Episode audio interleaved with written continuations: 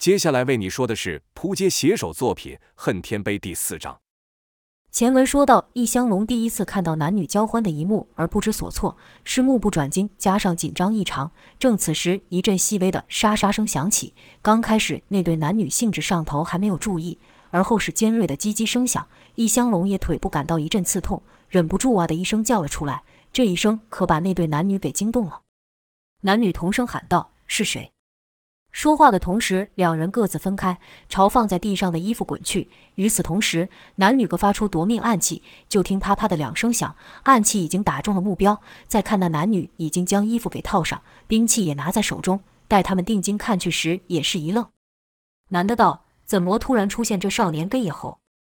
女的则像是松了一口气，说道：“吓我一跳，我还以为是你大哥来了呢。”再看易香龙还是站在那，腿上流了血。上身则是和野猴王一样插了暗器。原来刚才的声响就是猴王挣脱绑绳后朝异香龙跑来，并狠狠地朝他咬下一口所发出。那时异香龙正全神贯注地看着眼前的活春宫，哪会预料到野猴会来偷袭，这才叫出了声。可即便被对方发现了，异香龙一时间还不知道该怎么办，愣愣地站在原地。就听女的说道：“刚才我们那样都被这小鬼给看到了，你说怎么办？”男的哼了一声后说。他们身上都中了毒镖，活不了多久了。小鬼，便宜你了，死前还让你开了眼。女的道：“这也算是牡丹花下死，做鬼也风流吧？”男的定眼看了看一香龙一会，说道：“不行，我们的事绝不能让其他人知道，不然你我都会小命不保。”女的道：“毒镖都打在他身上了，你还不放心吗？”男的道：“等他毒发太慢了，还是我自己来快些。小鬼，看我先瞎你一眼。”话刚说完。就是一剑朝易香龙刺来，易香龙就看那剑尖朝他左眼刺来，这下可不容他再发愣了，猛一个甩头避过夺眼之剑，而后就看易香龙手指急戳，两人一个错身的功夫，就听当啷一声响，那男手中剑居然拿不住，脱手落地。男的大惊：“你是什么人？这什么功夫？”女的也慌了起来，说道：“这怎么回事？你别演戏了，快把这小鬼给杀了。”原来刚才易香龙在生死交关之际，不自觉的就以指代剑使出了剑招挑龙。虽然平时易香龙练功不甚勤快，但毕竟所学都是一流武功，即便只有个四成的火候，那也胜过不少人了。但毕竟没有临敌经验，那招只有四成火候的挑龙也莫完全发挥出来。不然那男别说是剑拿不住了，只怕现在连站都站不起来。那女的看到易香龙的招式，也觉得不妙，说道：“这小子有点古怪。你说的对，等他毒发太慢了。”我们一起上。说完，便是一个纵身利剑急刺。适才一香龙以一招挑龙捡了条命，又现杀招袭来，自然也是以挑龙应对。一个错身的功夫，又听当啷声响，那女的剑也被挑龙给打得脱手。男子此时已捡回利剑，想要再次进攻，可耳边响起一声怪叫，赶忙转头查看。这一看，只看到一张大口和森森利齿，是野猴王来报刚才暗器之仇。男子慌张闪避，可终究慢了一些。耳朵被咬下了一半，痛得他大骂：“畜生，连你也敢欺负我！先把你剁成肉酱！”手一抖，一个假动作骗得猴王向旁一跳。莫等猴王落地，杀招已经准备好，就听男子吼道：“畜生，把你宰了炖肉吃！”眼看这一剑就要把猴王刺穿，擦的一下，凌厉剑光过后，猴王却只是被剑削掉几根毛而已。男子骂道：“又是你！”出手救猴的自然是易香龙了，用的还是那招挑龙。女的也捡回兵器，喊道：“一起上！”两剑削刺穿插袭来，但易香龙此时已经对自己的功夫有信心了，还是那一记挑龙，但这一次比前两次拿捏得更好。这次可不只是将两人的剑给戳掉而已，闪过两人剑招的同时，还点中了两人的要穴，要穴被点，气血受阻，两人顿时提不起力。这可是易香龙第一次与人交手，心里不禁得意，心想：看来我还挺厉害的。一出手就制服两大高手，其实易香龙哪里知道这两人是否是高手？可还没得意多久，易香龙就感到一阵头晕。他想起来那人说过暗器有毒，肯定是毒起作用了。现在最好的一条路就是下手杀了两人。可易香龙哪下得了手？又犹豫了起来。易香龙心软下不了手，但那对男女可不会。二人看易香龙的表情就知道他没有杀过人。两人小声交谈道：“这小子的功夫诡异得很。”但毕竟只是一个小鬼，怎么？你有办法杀他？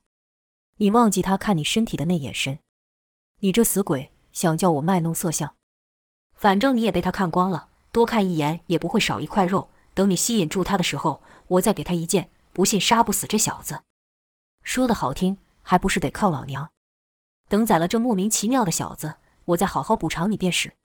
两人商量好后，就听女的突然发出痛楚的叫声，可那叫声明明喊着是痛，但却是用愉悦的语调：“啊，好痛，好痛啊，会死人的，我要死了。”这几声叫果然吓到了易香龙。再看那女的扭动身体，将衣服褪去，露出了那诱惑的身体，双手似无力般垂下，把私密部位掀得若隐若现。看到美人身有异常，易香龙赶忙问道：“你怎么了？难道我出招的位置错了？现在怎么办？不会真把你点死了吧？”女的道：“肯定是你的错。哎呦，疼死我了！你就来给我个痛快吧！来呀，你过来啊！我觉得好冷。”一边说，女的一边用眼神勾引易香龙。易香龙奇道：“冷？怎么会？这几个穴道和冷漠关系呀？”女的道：“可是人家就是很冷嘛，难道我还会骗你不成？不信你过来用手摸我这里啊！”女的用淫荡的姿势抚摸自身，把易香龙搞得全身燥热。男的帮腔道：“小兄弟，我看出来了，你身负绝世武功对吧？”易香龙回道：“应该是。”男的道：“但你没识魔和人交手的经验对吧？有点紧张，又有点兴奋对吧？”易香龙道：“好像是这感觉，这确实是我第一次。”男的道：“那没错了，你快去帮他。”易香龙道：“怎么帮？”男的道：“你把手放在他胸部上，替他灌输内力，他就会暖和了，不然他肯定会死。”易香龙看着那女的胸部，吞了口口水道：“这这不好吧？”那女道：“快来帮帮我吧，快来呀，来摸我这。”男的也在一旁催促。禁不住诱惑，又半信半疑的易香龙还真的就朝那女的走去，但毕竟胆小，手悬在女的身上莫敢碰。女的又诱惑了几次，易香龙还是没下手。突然，女的脸色一变，说道：“有色莫胆的小鬼，去死了！”原来趁易香龙分神之际，男的悄悄地拔出短刀，朝易香龙的背后刺去。本来这一刀顺势而下，就要杀了易香龙，可才刚刺进易香龙皮肤三剁，吱的一声响。是猴王蹦起，朝男子的持刀的手狠狠咬了一口，这一下把那男子疼得大叫，反手一掌将猴王打飞，但手臂上的肉也被咬下一块。男子骂道：“你个死畜生，坏我好事，可恶！”易香龙再笨，现在也知道那女的是在做戏，疼痛加上气恼，一脚就朝那女的要穴踢去，跟着反手又朝男的颈部一踢，男的险些晕倒，两人搀扶的站起，而在他们对面的是易香龙和猴王。异香龙他们还不怕，因为他们吃定异香龙不敢下死手。但猴王那可是野兽，手上那血淋淋的肉还叼在他嘴上呢。那对男女可不敢再耍什么把戏了，转身就跑。异香龙和野猴王也是强撑着，毒性已发，视线是愈来愈模糊，头也愈来愈晕。但在没有看到两人走远时，还是要强撑着。在虚拟游戏里，康体感到被暗器伤到中毒的同时，于现实中，Universe 也真的伸出针头，在康体的身上扎了一针，注入未知的药剂。这次，Universe 并没有和之前一样把康体强迫退出游戏，只是让游戏时间暂停，使康体陷入昏迷。就看康体的体温开始升高，经过发烧、流汗到退烧，Universe 都没做其他的动作，只是确保康体好好的休息。不光是身体休息，连脑袋也被强迫停机，直到退烧。不知道过了多久，阵阵苦药味把一香龙给呛醒。睁眼一看，是熟悉的环境，这是一香龙和王拓居住的草屋。一香龙心想：是王叔救了我吧？肯定是，不然我怎么会在这？话说那两家伙是谁呀？我又不认识他们，怎么又是下杀手，又是下毒的？对了，毒？那男的说我快死了，完了完了，我要死了。一想到此，一香龙就害怕的喃喃道：“我中毒了，我要死了，怎么办？怎么办啊？”一个熟悉的声音说道：“放心，你死不了。区区小毒悬难不倒老朽。不过你怎么会跑到那么远的地方？又怎么会中毒受伤呢？是摔倒跌下去的吗？不对，你的伤口是冰刃所伤。这荒山野岭的多少年都没有人烟。奇怪奇怪。”说话的正是王拓。王拓手上端着刚熬好的药进门，看到王拓，易香龙这悬着心就放下一大半了。在他的世界里，天塌下来都有王拓顶着。可胆小的易香龙还是不放心，问道：“我死不了？”王拓道：“这么点小伤就死，那你王叔命不知早去了几条了？”易香龙这才松了一口气。这悬着的一放下，易香龙便将事情的原委说了出来。听到野猴王的时候，王拓还在笑呢；可在听到有武林人士的时候，王拓的笑容就消失了，表情是愈来愈沉重。易香龙也感觉到奇怪，问道：“王叔怎么了？那两个人很厉害了。王拓道：“你再仔细说一次当时交手的情况，愈仔细愈好。”易香龙道：“对方出的是什么招？我不记得了，我也认不出来。就感到身上突然被什么东西砸了一下，对方的剑就刺过来了，一整个莫名其妙。”易香龙还想再絮叨下去，王拓打断道：“那你出的是什么招？”易香龙道：“我随手就是一招挑龙，把他的兵器给打落。本来以为死定了呢，没想到平常练的武功这么厉害。”王拓又确认了一次：“还有使出别招吗？”易香龙道：“不需要，这一招挑龙就把那两个家伙给打跑了。”王拓听完后叹了气，易香龙不解，说道：“王叔，这是怎么了？你平常老叫我练武功。”现在功夫派上用场了，怎么又不高兴呢？王拓笑道：“高兴，少主打败了敌人，我怎么会不高兴呢？”易香龙道：“可你的表情不像啊，难道那两个家伙这么厉害？”王拓摇了摇头，不再谈这话题，说道：“来，把这药喝了，毒就算全去了，大概再过几天，皮肉伤也就完全好了。”易香龙捏着鼻子把苦药给喝下后，就感到一股冲脑的劲，耳边听着王拓说着多休息。缓缓闭上了眼，在睁眼时已经是晚上了。易香龙深呼一口气，感觉精神好多了，便下了床。可他感觉有些不同，仔细一看，原来好些东西都收起来了。易香龙不解，说道：“这怎么回事？难道遭小偷了？”想到此，易香龙笑了出来，说道：“那这小偷可倒霉了，跑到这么远来，却啥值钱的也没偷到，亏大了。”笑归笑，易香龙还是忍不住到其他房里看看，是否真的遭小偷了。刚走出门，就看地面上有一黑影突然朝他窜来。这黑影来得好快，一下就从他脚上爬到肩膀上，把易香龙吓得一叫：“小偷！小偷饶命啊！”听到易香龙的惊叫，王拓赶忙冲了进来。易香龙看到救星，忙喊：“王叔，小偷爬到我身上了，快把他打下来！”可就看王拓只是站在原地摇头，易香龙还奇怪呢，催促道：“快啊，我要死了！”正说话间，他看到一个毛茸茸的尾巴在他眼前晃过，易香龙转头着肩膀上看去，原来是那只野猴王。易香龙这才知道自己又犯蠢了，骂道：“原来是你这畜生！”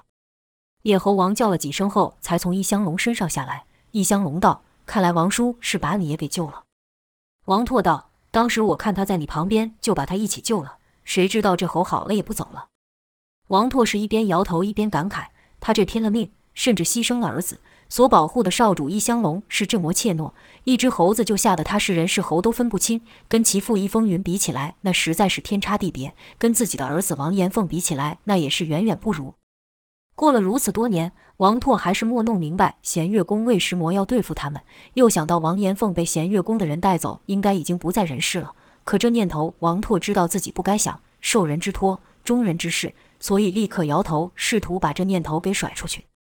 一香龙当然不知道王拓所想为何，和野猴斗了一会后，发现这野猴比起开始是亲人，而后才又想起刚才要问的事情，说道：“王叔，若不是遭小偷，这屋里的东西怎么少这么多？”王拓抬起手，他手上拿着东西，说道：“因为这个，这地方不能再住下去了。”说完，王拓将手上的一卷纸摊于桌上。江湖龙虎榜，这是什么玩意？易香龙看着纸上的大字问道。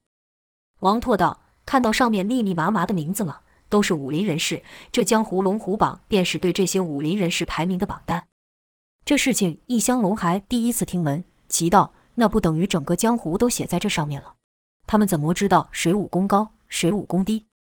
王拓道：“整个江湖那倒不见得，但只要你出过手，就有可能被排上去。”易香龙道：“为什么？”王拓道：“今天你打败了对手，改日被你打败的对手又打败其对头。”举凡败在他手下的任何一人榜上有名，那就可以推断出你武功的高低，你的名字就有机会出现在榜上。所以有可能梅梅无闻的隐士高手一出手就跃居榜单上位。易香龙道：“那打输的话呢？”王拓道：“打输的话，那就不用操这份心了。人只会往上看，没有人会在乎弱者。”易香龙哦了一声，视线移到榜上的几个字上，念道：“这上面写的天上、地上、人上。”还有那个天上碑是什么意思啊？天上的名字怎么这么少？这天上碑怎么是空的？王拓道：“听过人分成三六九等吗？”易香龙道：“知道啊，像是人的才智有上至到下愚，官位则未分一到九品。”王拓点了点头，说道：“武学境界也是如此，首先分天地人三层，每层又分为上中下三等，故天上位最高，人下位最低。天上之上还有一至高境界为天上碑。习武之人无不以天上碑为目标，故江湖中一直有士登九霄做人龙，号令天下天上碑。这说法，你父亲易风云就曾被排在武学之巅天上碑的位子上。易香龙看着榜单上天上杯的位子在所有排名之上，才明白当初他父亲和他一手打造的天下第一世家有多么厉害。王拓继续说道：“天上的位子目前以弦月宫公主泪红尘、洛尘教教主星辰子两人居之，这两人的武功都深不可测，即便是你父亲在世，只怕也胜得半分而已。”易香龙听到弦月宫这熟悉名字，便问道：“弦月宫就是当初抢走大哥的那些家伙吗？对手居然这么厉害？”那其他几个呢？王拓便将仇人之名一一指出。易香龙看仇人排名最低，也在地的层次，不由得问道：“王叔，你呢？”王拓闻言，忍不住轻抚断袖，说道：“双臂还在时，可以排进天的境界。现在只怕对付地上境界的都不容易对付了。”易香龙看到王拓确实排名在地的层次中，便问道：“那我呢？难道我的名字也在上面？”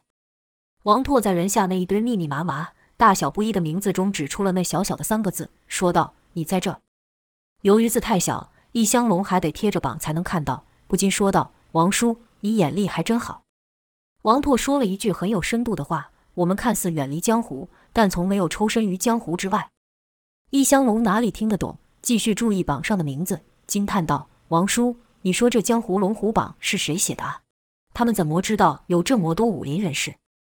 王拓道。你这问题可是武林一大未解谜团啊！曾有人试图去解这谜，找出背后之人，但没有能成功。至于大多数人只在乎是否榜上有名，是否高人一等，江湖龙虎榜的排名可信度又甚高，便没人去在乎这背后之人了。只知道这绝对非一人所为。易香龙道：“我上榜了不好吗？为什么我们要跑？”王拓道：“榜上有名就表示你暴露了，你就成为了那些榜上无名者的目标。”易香龙无所谓的说：“那好啊，你让我练了这么多年功夫，不就是为了这个吗？”王拓手指榜上的仇人，说道：“我们的目标是这些人，在你武功能胜过这些人前，不可引人注意，让人知道你的底。你要知道，你的对手可都是些武功超群的家伙，是即使拼了命练武都不一定胜得了的。让他们知道你的武功来历的话，那胜算就更低了。这样说你明白了吗？”易香龙敷衍地回道：“明白，明白。对了，王叔。”我既然上榜，那表示我打败的两个本来也在榜上吧？王拓道：“那两个人是……”莫等王拓说完，整个空间就渐渐由立体变成水墨漫画，画的是之前的经历：王拓死战林冲，弦月宫半途抢金，一香龙出世身手与那不知名美女的师贝秀。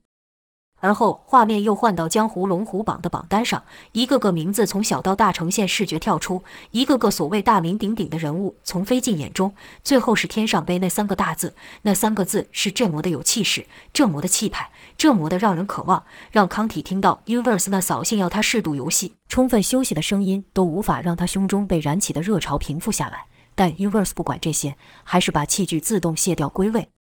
康体没和上次一样抱怨，都已经退出游戏了。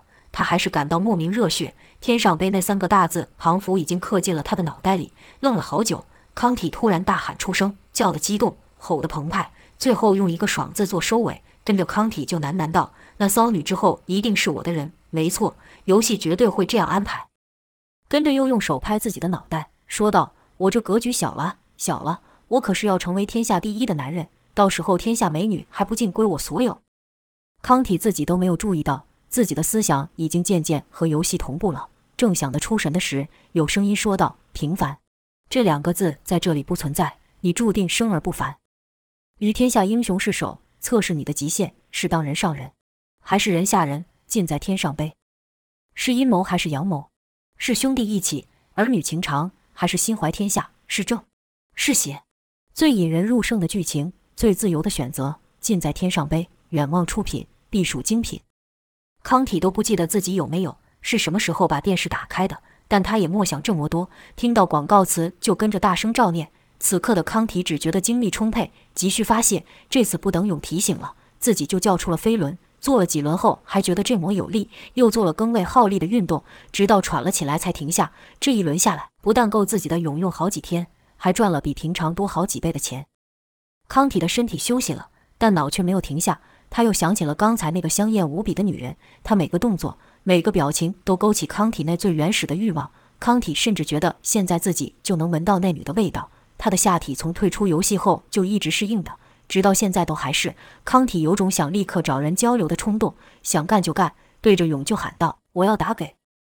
荧幕立刻从电视画面变成好几格的人像，大部分都是康体在线上交友聊过天的。素描排在第一个，因为他是康体最近通话的人。康体感觉自己快要爆炸了，没时间在那边慢慢选了，便打给了素描。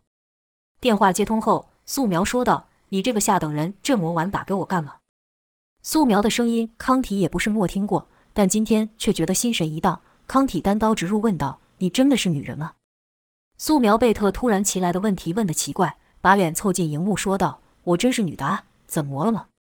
康体又突然蹦出一句：“给我看你胸部，我给你钱。”此时的康体不叫做精虫充脑，而是精虫充满全身，到了不能发泄，多说一句废话都是时间的程度。礼貌在这时候不需要考虑。素描乐道：“真的假的？”康体快速点头，还比了一个数字。素描同意了，把镜头慢慢移向胸部。从乳沟到乳房，还挑逗，隔着衣服揉着，把康体看得一副恨不得立刻钻过荧幕去强暴素描。眼看素描露出了乳白的下半球，就要露出整半球的时候，镜头被移开了。素描拍手乐道：“你样子真的超级色的。”康体不管这个，只是催促道：“快啊，继续，我再给你钱。”可不论康体怎么催促，如何加码，素描都不再配合。康体不知道怎么了，冒出一个大胆的想法，便改口问道。你有那个过吗？素描道：“哪个？”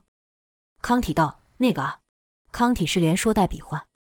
素描哦了一声说道：“有啊，难道你的 Universe 没有那功能吗？”康体道：“我说的不是用 Universe 那种，是真的跟人的那种。”素描道：“别闹了。第一，我们不可能见到另一个人；第二，就算真有另一个人，我也不要贪图那几分钟爽，搞得全身烂。你又不是没看过染病后的惨样。”用 Universe 那个的感觉和真人不是一样的吗？我干嘛冒这么大的风险去做这件事？笨蛋才会这样做。康体道：“和真人接触的感觉会不会不一样？”素描也无法确定。他说自己也没真正和人接触过，但素描不想继续这话题，改口说道：“你是不是已经对我那个了？”康体赶忙说道：“放放屁！”素描笑道：“看你紧张成这样，肯定是。我说奇怪，这么晚打给我，又突然跟我聊那事。”你一定是刚和我交流完，对不对？也不怪你，毕竟我的魅力就是这么强大。脸呢？你可以把我射得再小一点，胸部大概是这个，腰跟屁股。素描自顾自地说着自己的身体密码。康体嘴巴说放屁，但却立刻照素描说的对素描的人像做修改了。之后又要求几次素描给他看露胸的画面，素描都将话题扯开后，康体觉得浪费时间，便草草挂了电话，跟着立刻带上 Uverse 交流用的装置，发出愉悦的声音。但这次和之前不一样，康体眼睛所看的对象是素描，可脑中所想的还是游戏中那个香艳的女人。一阵阵低沉又满足的声音从康体的嘴里发出，这次他做的比以前都用力，都粗鲁，好像把自己当成了游戏中和香艳女交流的男子一样。随着一阵急促和低沉的吼声后，康体顿感全身无力，这一次的交流比之前还要爽。这还是他一次靠想象完成发泄，舒服到康体连脱机器都不想脱，任凭体液流到他的下体。康体还在喃喃道：“真爽，实在是太爽了，不知道真人的话会不会更爽。”这大胆的想法就像潘朵拉的盒子一样，一打开就无法收回。